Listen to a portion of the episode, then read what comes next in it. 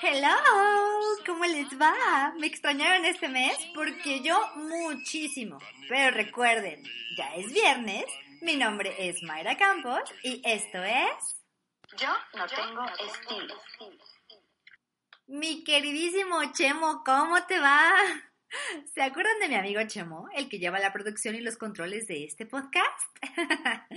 pues bien, la semana pasada estábamos junto con otros amigos echando el vinito de los jueves.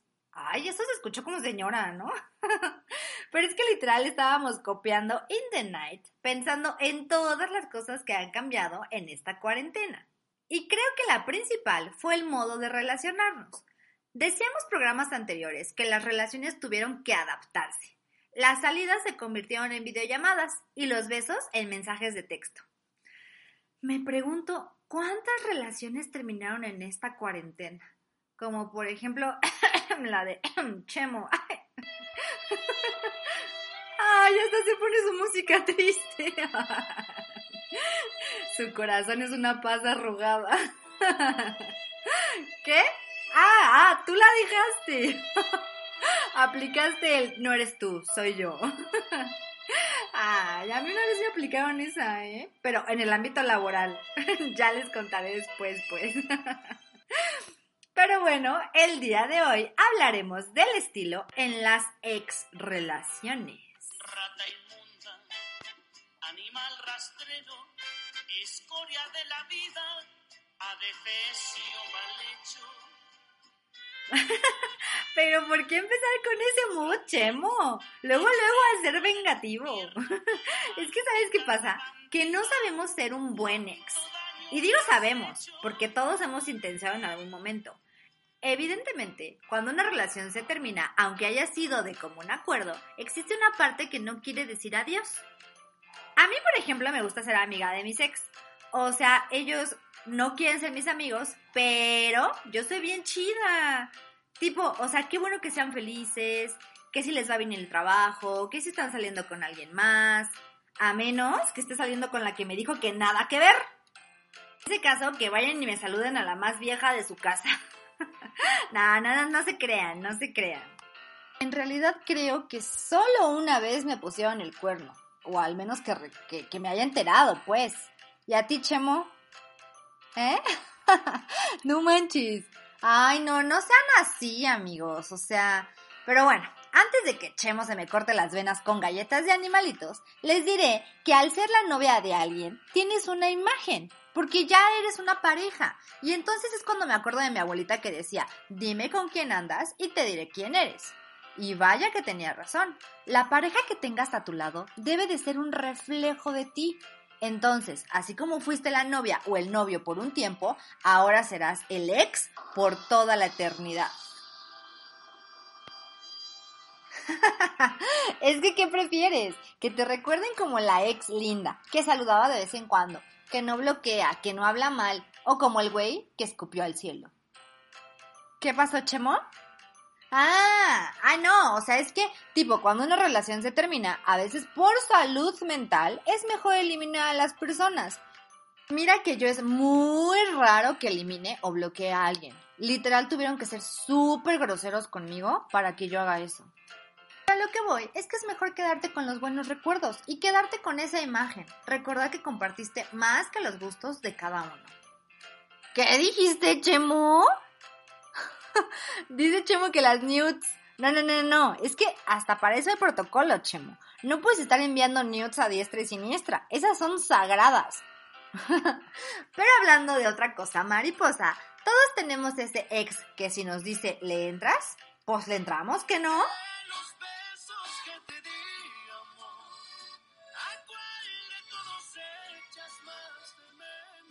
Ay, Chemo, pero es que también quién te manda. O sea, yo no estoy para contarles ni ustedes para saberlo, amigos. La ex de Chemo lo engañó con su primo. y lo peor es que los hechos hablaban por sí solos y ella lo negó. Y es que antes podíamos usar el pretexto de vamos a vernos para un cafecito, vamos a platicar y de ahí las cosas podrían resurgir. Pero desgraciadamente la pandemia nos ganó y ni cómo mencionar la idea de ir al teatro o a un concierto, pues todo se volvió en streaming. Ay, el amor en tiempos de streaming. Tan frío y cercano a la vez. Tan cerca que lo puedes ver clarititito, pero tan lejos como para no sentirlo. Y es que, déjenme decirles que los shows en streaming se han vuelto el pan de cada día. Entre obras de teatro, conciertos y hasta stand-ups que en estos días de encierro son lo que nos hace entretenernos. Y hablando de shows en streaming y comedia a la vez, qué mejor para echar el chisme un rato que mi queridísima amiga Alejandra Ley. Bienvenida al podcast de Yo no tengo estilo, Ale. Cuéntame, te tengo que hacer la pregunta obligadísima. ¿Cómo te ha tratado la cuarentena? Ay, la cuarentena, bueno, creo que bien, la verdad no me puedo quejar. Soy muy afortunada, mi familia está sana, yo también. Tengo amigos maravillosos, obviamente pues la chamba no está fluyendo como uno está acostumbrado y esto de estar encerrado es difícil. Supongo que más para mi hija porque tiene 14 años y yo creo que ya me alucina. Pero bueno, la verdad es que no me puedo quejar. Soy muy afortunada de poder decir que he pasado esta cuarentena encerrada, sana en casa, pues dentro de lo que cabe bien. Oye, ¿y qué tal la cuarentena con las clases en línea, eh? O sea, ¿no has hecho como un oso o algo así? En las clases en línea, claro que he tenido sus típicos, ya he pasado en calzones atrás de mi hija aproximadamente 15 veces. Eh, por suerte no, no se ha hecho viral, pero sí, sí he pasado en calzones brevemente. Bueno, también me sorprendo luego de las cosas que dicen los maestros, ¿no? No sé, es como, como estar viendo a través de una rendijita las clases que toman tus hijos. Oye, pues actriz, cantante y estandopera. ¿Cómo le haces?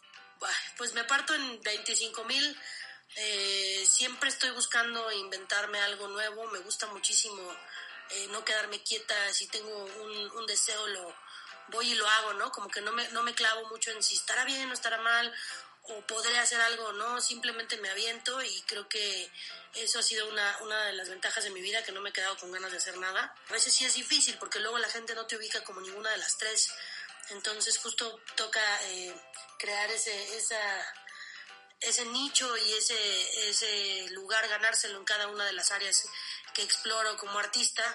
Y pues nada, es el triple de trabajo. Ya sé. Yo recuerdo que te viene un par de shows en vivo cuando todo era normal. y hasta en Comedy Central, o sea que había público y les veías las caras. ¿Qué extrañas de estos shows?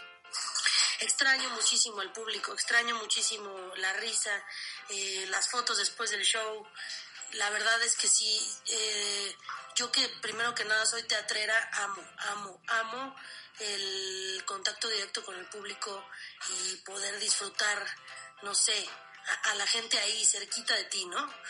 Los shows virtuales, pues si bien ha estado bien padre la respuesta de la gente, pues no se siente igual, ¿no? Ni para el público ni para nosotros. Bueno, es lo que hay, hay que agradecer que por lo menos tenemos ese tipo de oportunidades, pero sí, no, extraño extraño eso. Y también ver shows en vivo yo también o sea porque no solo no solamente hacerlo sino ver ir al teatro me, lo extraño muchísimo. Y, y ahora que todo es como electrónico en vivo y toda la onda o sea antes de todo esto pasó por tu mente dar shows de esta manera no, la verdad es que no, no pasó por mi mente dar un show de esa manera. Ahora se me han abierto un mundo de posibilidades porque, claro, pues estamos mucho más eh, cerca los unos de los otros gracias a la tecnología, pero también me da miedo pensar que de por sí la gente no iba al teatro, por ejemplo, eh, ahora se vuelvan este, un poco más reacios a ir al teatro y ahora todo lo quieran en su casa virtual, no sé. Creo que el fenómeno del espectáculo en vivo es algo que no se puede suplir con nada. Y supongo que es más trabajo, ¿no? Además de que no son las mismas ganancias. Claro, eh, luego llegan cotizaciones de show y te quieren pagar menos porque es un show virtual y se les olvida que pues en un show en vivo ellos ponen la producción en el show virtual, pues yo tengo que hacer todo, ¿no? Eh, contratar quien haga el streaming, el audio, el video, es mucho más caro para nosotros como artistas y al final pues la gente no está viendo el esfuerzo que estamos haciendo. No, no todos, pero pues sí, sí me he topado con que de repente como que se les hace muy fácil, ¿no? Ay, pero ¿por qué? Pues si es virtual sale más barato. y no se ponen a pensar todo lo que implica. Y sí es cierto, también el trabajo ha bajado muchísimo. Cuéntame, Ale, yo crecí con comediantes como Jorge, Jorge Falcón, Héctor Suárez, que en paz descanse, y realmente me hacen reír. O sea, pero ahora tenemos como la famosa generación de cristal. ¿Realmente crees que haya una generación de cristal? No, no estoy de acuerdo con esto de la generación de cristal.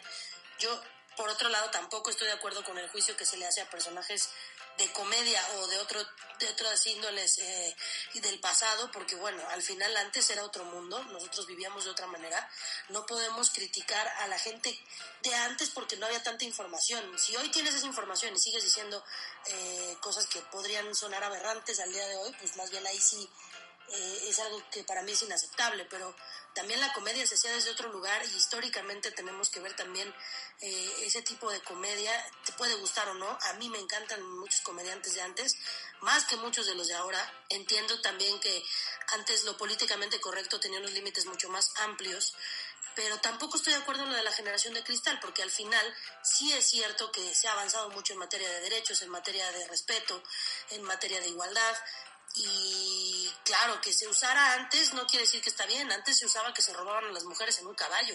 Y no quiere decir que eso estuvo bien nunca. Se estilaba, pero no estaba bien. Entonces, sí, yo crecí eh, siendo víctima de muchísimo bullying y después en algún momento me volví super bully yo también. Y lo que puedo decir es que agradezco mucho que las nuevas generaciones, y me incluyo, estemos haciendo, eh, poniendo el dedo en la llaga de lo, de lo difícil que, que, fue para nosotros la infancia o la adolescencia y que también nos educaban a muchos eh, con el chanclazo y con cosas muy fuertes que para nada están bien. No sé, yo, yo no estoy de acuerdo en esto de la generación de cristal, más bien creo que es una generación más abierta, capaz de hablar de lo que no les gusta, más informada y eso siempre es bueno. Es que, ¿sabes qué? Me gustan tus shows porque es muy abierta, muy fresca, pero como dice Chemo, no a todos nos embona el mismo chile. Pero dime, ¿qué estilo es tu comedia? O, sea, ¿cómo te definirías como comediante? eh, no sé, yo como, es que no me veo solamente como comediante, yo me veo como un artista y, me, visualizo como una artista muy honesta, trato de ser muy honesta con, con lo que hago, con los proyectos que escojo, con mi comedia. Eh, me gusta mucho el stand-up eh, personal, hablo mucho de mí creo que lo que más me gusta es poder hacer reír a la gente con mis desgracias, ¿no? y bueno, también a mí me sirve como catarsis y, es, es hermoso poder hacer arte o comedia o hacer reír a alguien con algo que para ti fue doloroso, es como transformarlo, ¿no? O sea, también siento que es algo como ritual y muy bonito. Y nada, pues yo más bien soy muy, soy muy neta. Y lo que sí es que, a, a de que sí digo vulgaridades, porque no voy a decir que no, procuro no basar mi comedia en eso, procuro mejorar muchísimo eh, en materia de igualdad, en materia de respeto por, por los demás y entender también que la comedia se puede hacer desde un lugar no tan ojete y doloroso para, para los menos afortunados, ¿no? Por eso decido hablar más de mí y usar mi material también para hablar de temas sensibles, temas que me importan y no lo puedo evitar, siempre estoy haciendo activismo, o sea, eso ya es como que algo que forma parte de mí, de hecho ya he tenido que rechazar papeles y cosas porque hablan de algo que no, no me cuadra y prefiero declinar la invitación que hacerme la que no me importa. Sí, sí, claro. Todos nos tuvimos que reivindicar en esta cuarentena. ¿Crees que se le puede sacar provecho a la comedia en streaming o necesariamente tiene que ser presencial? No, yo creo que más bien tendremos que emigrar. Eh, seguir haciendo, el, fenómeno en vivo es importantísimo, no, no podemos suplirlo con nada, pero sí creo que más bien hemos estado aprendiendo a acercarnos a las nuevas tecnologías y a usarlas a nuestro favor. Entonces creo que tal vez no los shows serán virtuales, que también ya mucha gente está haciendo presenciales y virtuales como un mixto. Eh, pero yo creo que lo más importante es aprender a sacarle eh, jugo a la tecnología y ya, ya le perdimos el miedo ya, y también la gente, o sea, también mucha banda que antes como que les decías, compra el boleto por internet, se sacaban mucho de onda de yo no meto mi tarjeta al internet. Creo que también estamos acercando al público y estamos todos creándonos este nuevo, pues este nuevo método de vivir. Ya sé. Oye, ¿y qué proyectos hay en un futuro para Alejandra Ley? ¿Dónde te podemos ver próximamente? Ay, este, no puedo decir mucho, pero el 27 de noviembre voy a decir todo, me encanta. El 27 de noviembre se estrena Locas por el Cambio, una película poca madre que hicimos el año pasado. Mariel Molino y Sofía Cisniega son las protagonistas. Y bueno, el elenco está increíble. Eh, se estrena por Amazon Prime Video. Es la primera película Amazon Originals para México y que se verá en todo el mundo. Es una comedia muy divertida y pues nada, y haciendo, haciendo mis shows y próximamente esperen también sorpresas musicales. Pues ya estás el próximo 27 de noviembre por Amazon Prime Video y Amazon Originals estaremos viendo Locas por el Cambio. Muchísimas gracias por acompañarnos, Ale, en Yo no tengo estilo. Muchas gracias por la entrevista, un gusto y espero que el público la disfrute. Te mando besos. ¡Yay! Pues con esto cerramos el programa del día de hoy, que se nos extendió el chisme un poquito más. Yo soy Mara Campos, les mando también un besote y nos escuchamos el próximo mes. Mi nombre es Mayra Campos y nos escuchamos la siguiente semana. No te olvides de seguirme en Instagram, TikTok y Twitter como arroba un platanito y en Facebook como Mayra Campos, asesora de imagen. ¡Los quiero! Yo no tengo estilo.